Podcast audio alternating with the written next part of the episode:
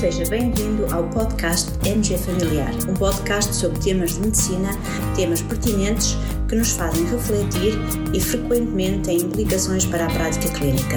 E damos as boas-vindas ao nosso anfitrião, professor Carlos Martins. Bem-vindos a mais um episódio do nosso podcast MG Familiar.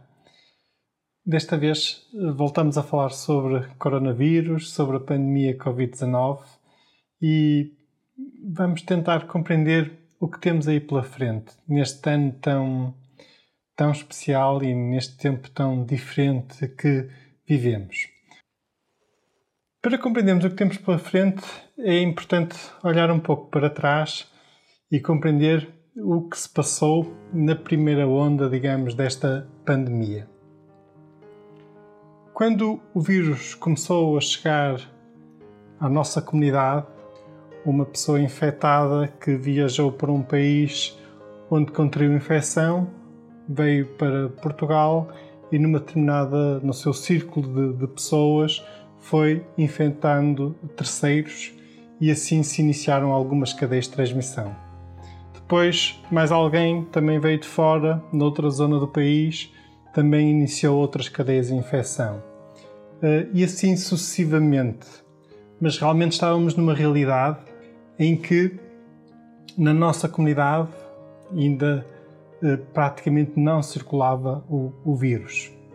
Entretanto, foi-se verificando uma disseminação, algo até heterogénea. Primeiro foi mais no norte do país, depois eh, acabou também por atingir o centro, depois a Grande Lisboa e eh, Entretanto, depois a primeira onda acabou por abrandar e acabamos por conseguir, com o confinamento, reduzir substancialmente as cadeias de transmissão. Mas a verdade é que, entretanto, o vírus foi se disseminando na, na comunidade. E por isso é que nós atualmente vemos que está praticamente em todas as regiões do país e quase todos os dias temos casos novos. Hum, uma vez um pouco mais na zona da eh, ARS Lisboa e Valtejo, outras vezes na ARS Norte, mas no fundo muito mais disseminado uh, na comunidade e por toda a população. Ora, este é um fator chave para o que se aproxima. Normalmente ouvimos falar uh, no valor RT uh, e costuma-se dizer que se esse valor for superior a 1 significa que a infecção se está a disseminar e a pandemia uh, a crescer. Um, e quando esse valor é 1, no fundo significa que uma pessoa doente, aqui simbolizada por um círculo azul mais escuro, contagia outra pessoa. A verdade é que isto nunca é igual. O valor RT acaba por ser uma média, hum, mas por vezes isso não quer dizer que uma pessoa não contagie mais do que, do, do que uma, quando, mesmo quando o RT é 1, e, e se calhar às vezes há pessoas que realmente só contagiam outra pessoa. Esta percepção também é importante para compreendermos aquilo que se aproxima, porque na verdade nós temos realmente pessoas que contagiam muitas pessoas à sua volta. E, e, formando aquilo que na literatura inglesa se designa por clusters, e também são os considerados os super disseminadores ou os super spreaders deste, deste vírus, e isso uh, pode ser um fator-chave na fase que se aproxima e, digamos, nesta segunda onda, em que o vírus está muito mais disseminado na, na comunidade. Eu já vou explicar a seguir e também para compreendermos isso, vale a pena olhar para aquilo que são as lições do passado. Esta curva que aqui, que aqui vemos, no fundo, eh, retrata o que sucedeu na pandemia de 1918, na pandemia da gripe.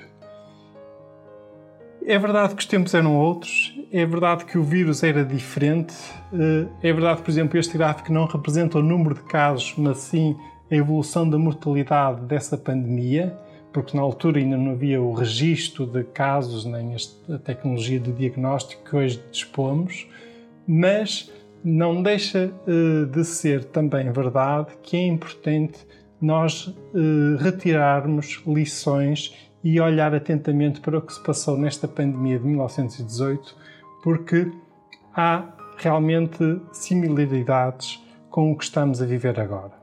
Também em 1918, na primavera, houve a primeira onda, verificou-se a primeira onda da pandemia e depois houve um abrandamento quando no outono desse ano de 1918 realmente se iniciou a segunda onda. E o que verificamos é que a segunda onda foi consideravelmente mais severa uh, do que a primeira onda. Ora, é precisamente aqui que nós nos encontramos agora, é no início da segunda onda, e vale a pena pensar uh, o porquê da segunda onda desta pandemia de 1918 ter sido tão mais severa do que a primeira onda. E a razão prende sobretudo com esta mensagem, com o facto de este vírus atualmente, no início da segunda onda, já estar muito mais disseminado uh, na comunidade do que quando ocorreu a primeira onda da pandemia.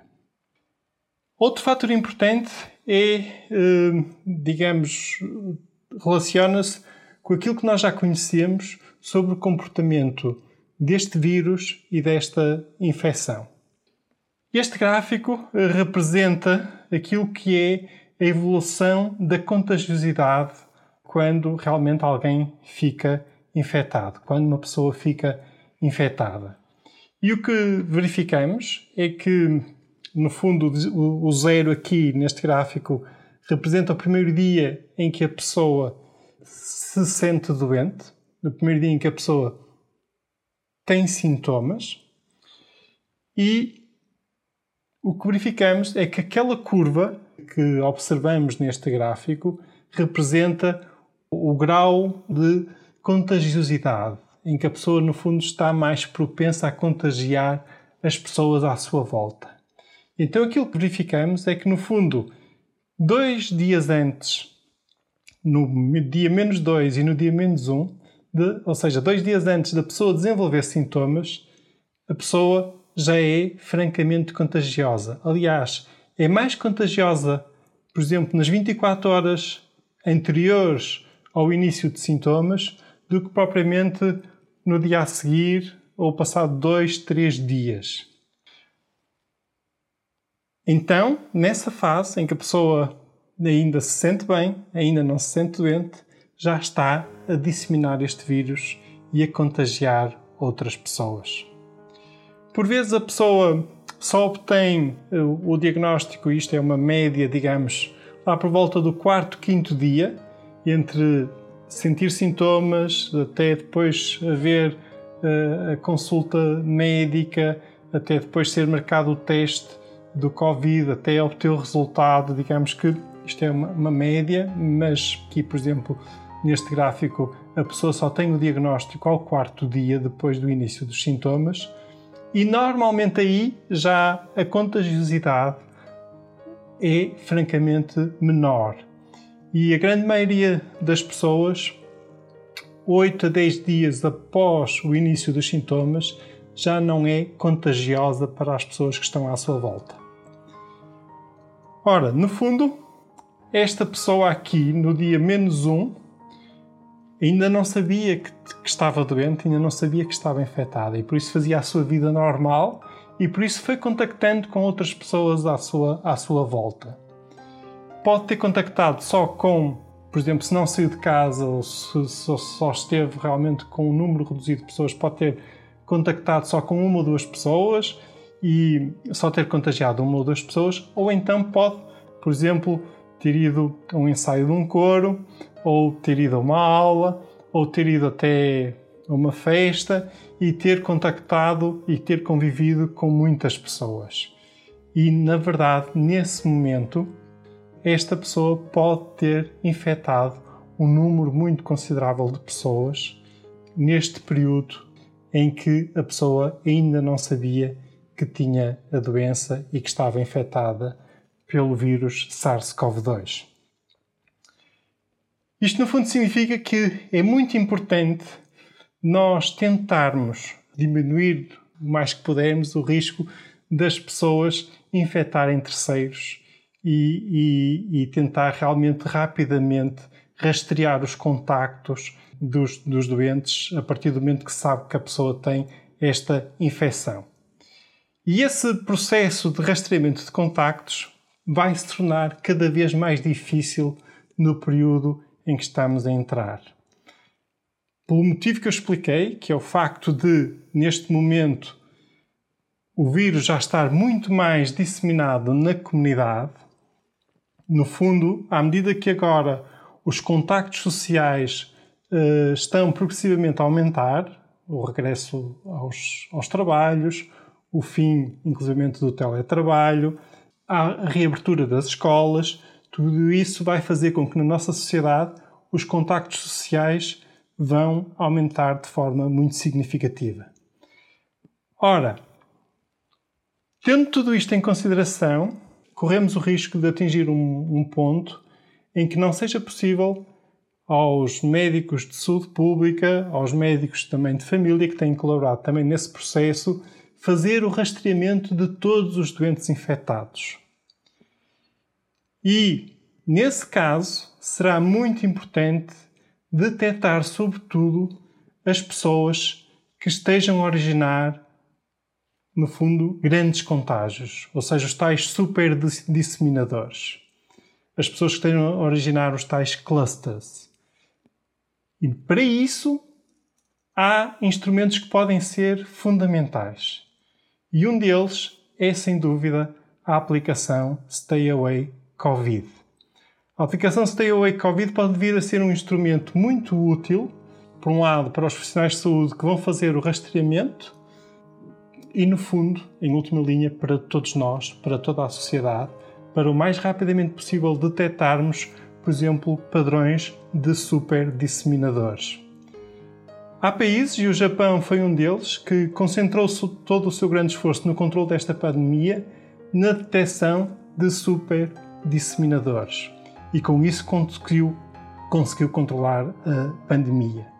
Realmente é importante nós compreendermos o ponto em que nos encontramos desta, desta pandemia, até porque no momento em que já existe algum desgaste na comunidade, na sociedade, pode por vezes haver uma certa tentação à indiferença, à indiferença uh, em relação ao sofrimento, à indiferença em relação, por exemplo, à mortalidade que esta doença provoca. Isso é um aspecto que é fundamental e que importa ter aqui algum cuidado e, claramente, devemos continuar a manter as medidas de proteção, as medidas de distanciamento social. E há algumas coisas que este ano serão necessariamente diferentes.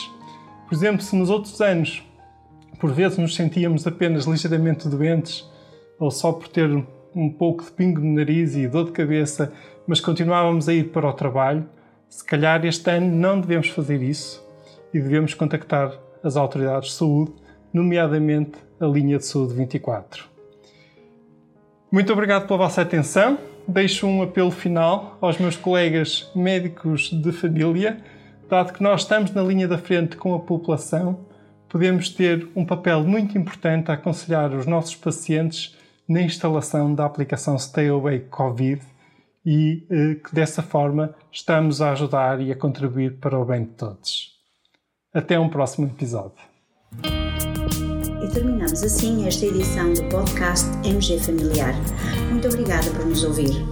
Se desejar completar a sua leitura, muitos dos conteúdos abordados neste podcast estão disponíveis em www.mgfamiliar.net. Até à próxima!